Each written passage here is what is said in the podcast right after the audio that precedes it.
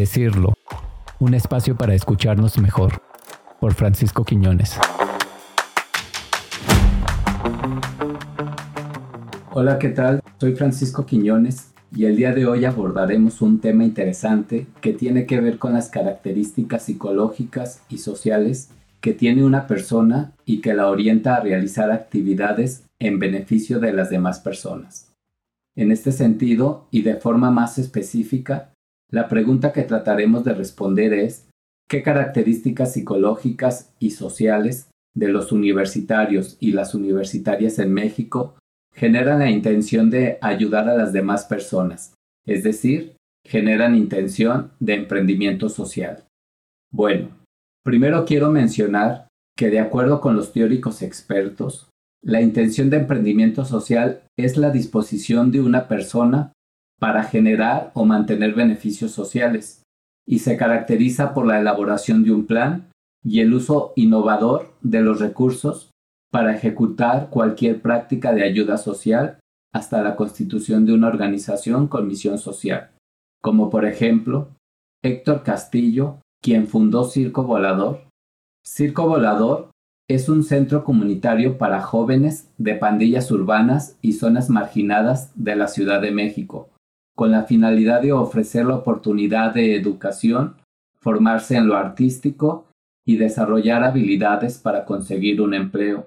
O Laura Aragón Castro, de Monterrey, que fundó Mukira. Mukira es una organización de la sociedad civil que trabaja con mujeres y jóvenes para mejorar su calidad de vida y tener acceso a la justicia.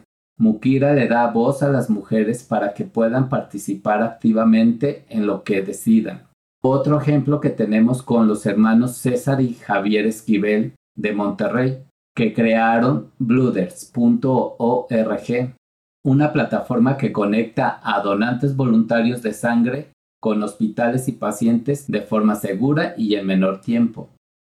Entonces, ¿qué es lo que hace que una persona tenga intención de emprender socialmente?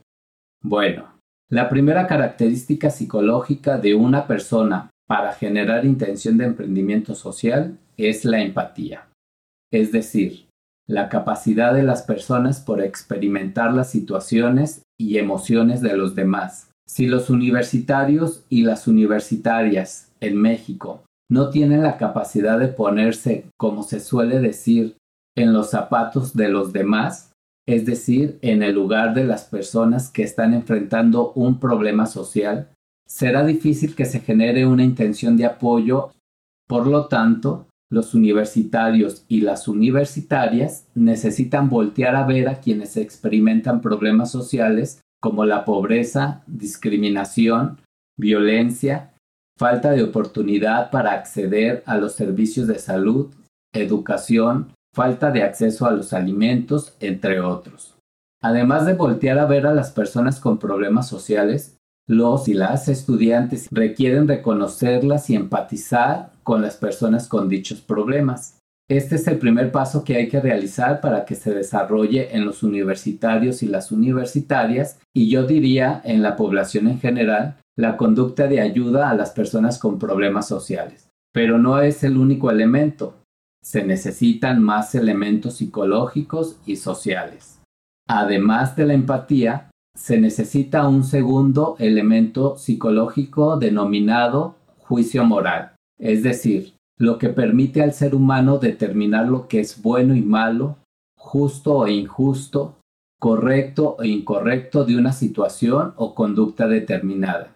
Es la capacidad que permite estimar o evaluar sobre las acciones o relaciones humanas en referencia a un valor moral y que nos permite desarrollar y asumir un grado de responsabilidad individual ante las situaciones sociales problemáticas experimentadas por las demás personas.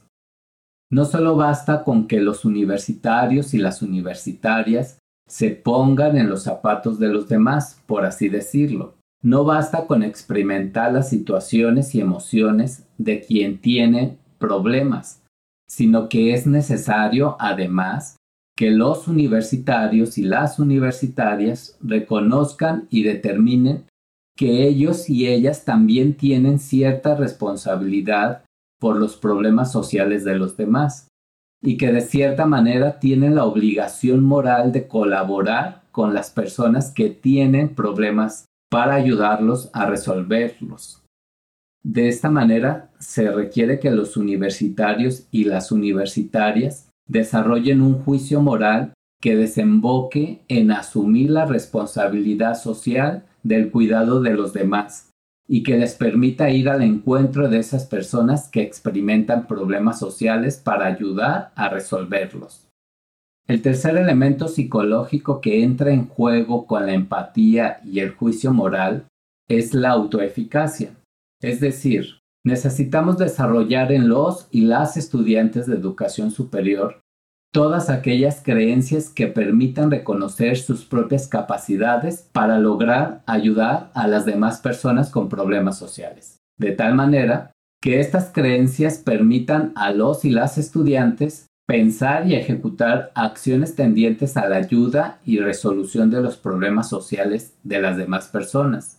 Entonces, si un o un estudiante tiene la empatía y el juicio moral que desemboca en la responsabilidad social de ayuda a los demás, pero por su mente no cree que puede realizar acciones concretas para ayudar y resolver los problemas sociales, es decir, no tiene autoeficacia, entonces todo quedará en buenos deseos de ayudar o solo estará diciendo a los demás cómo deberían de ayudar y hacer las cosas.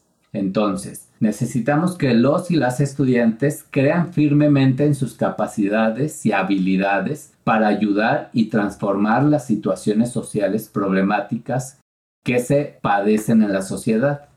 El cuarto elemento y también fundamental para generar intención de emprendimiento social en las universitarias y los universitarios de México es el apoyo social. Se requiere desarrollar las habilidades sociales y de liderazgo para que puedan reunir a más personas quienes les ayuden a instrumentar las acciones de cambio social. Está más que claro que necesitamos de los demás para resolver los problemas sociales. Necesitamos hacer equipo, reunirnos en grupo, colaborar con los vecinos, con los que están al lado, para resolver las problemáticas que nos aquejan como sociedad. El individualismo no es la vía para resolver los asuntos sociales. La vía es el encuentro con las demás personas y el trabajo en equipo, lo que permitirá hacer frente a los malestares sociales que experimentamos día con día. Por lo tanto, se requiere que los y las estudiantes de educación superior desarrollen las capacidades y habilidades sociales que les permitan ir al encuentro con las demás personas para organizarlas con el fin de abordar y solucionar los problemas que aquejan a la sociedad. Y finalmente, hay un quinto elemento que se ha demostrado que genera la empatía, el juicio moral, la autoeficacia y el apoyo social. Este quinto elemento se refiere a la experiencia con problemas sociales que han tenido las personas. Es decir, haber tenido contacto directo con todas aquellas situaciones problemáticas de orden social y sobre todo haber participado en las soluciones. Por lo tanto, se requiere que los y las estudiantes salgan de las aulas, vayan a donde se encuentran los problemas sociales y apoyen a sus soluciones. Esto generará las características psicosociales de empatía, autoeficacia, juicio moral y apoyo social necesarias en los universitarios y las universitarias para que busquen resolver los problemas sociales que experimentan sus familiares, conocidos, vecinos, amigos y todas aquellas personas que conforman los grupos sociales a los que pertenecen los y las estudiantes de educación superior.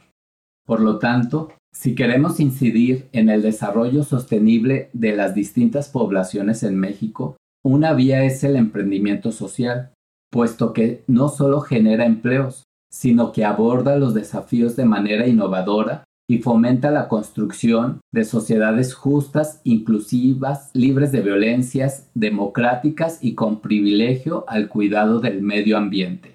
De ahí la importancia de trabajar el emprendimiento social, desde las características centradas en los sujetos, sin dejar a un lado, claro está, el también fundamental trabajo de la generación de un ecosistema de emprendimiento social donde las estructuras económicas, políticas y sociales permitan el nacimiento y el desarrollo de los emprendedores y las emprendedoras sociales, de tal manera que puedan escalar sus proyectos hasta la constitución de empresas sociales. De esta manera, hacemos un llamado a toda la población para que empecemos a desarrollarnos hacia el emprendimiento social iniciando con desarrollar nuestras características psicosociales de empatía, juicio moral, autoeficacia y apoyo social. Asimismo, hacemos un llamado a todos los integrantes del sistema educativo en México para que se incluya la perspectiva de educación en emprendimiento social. De manera particular, hacemos un llamado a las instituciones de educación superior ya que tienen un rol determinante para generar y potenciar el emprendimiento social en las sociedades, y el emprendimiento social impulsado desde el ámbito universitario puede incidir en un nuevo modelo de desarrollo para las sociedades, sin centrarse solo en el beneficio económico de los y las profesionistas o de las instituciones. Para mí fue un gusto contarte de este tema y espero que este podcast te haya gustado y sobre todo hayas encontrado elementos para mejorar tu calidad de vida y construir un entorno saludable. Si quieres saber más detalles de esta investigación que realizamos en conjunto con la doctora Fabiola González Betanzos y la doctora María de Lourdes Vargas Garduño de la Universidad Michoacana de San Nicolás de Hidalgo y con la maestra Sarina Estela Aguirre Lozano de la Universidad de Guadalajara, te dejo en la descripción del podcast el link del artículo científico que escribimos de la investigación que aquí abordamos. Por último, si te gustó este podcast y consideras que a alguien cercano a ti le sirve este tema, entonces no dudes en compartirlo. Hasta pronto y hay que decirlo.